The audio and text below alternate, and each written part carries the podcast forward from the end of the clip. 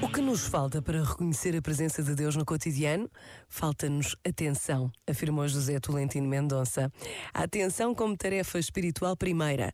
A atenção como essa pobreza que têm aqueles que esperam, aqueles que habitam a iminência, os que percebem que cada instante não é apenas o tempo que corre, mas é o limiar de uma revelação. Este momento está disponível em podcast no site e na app.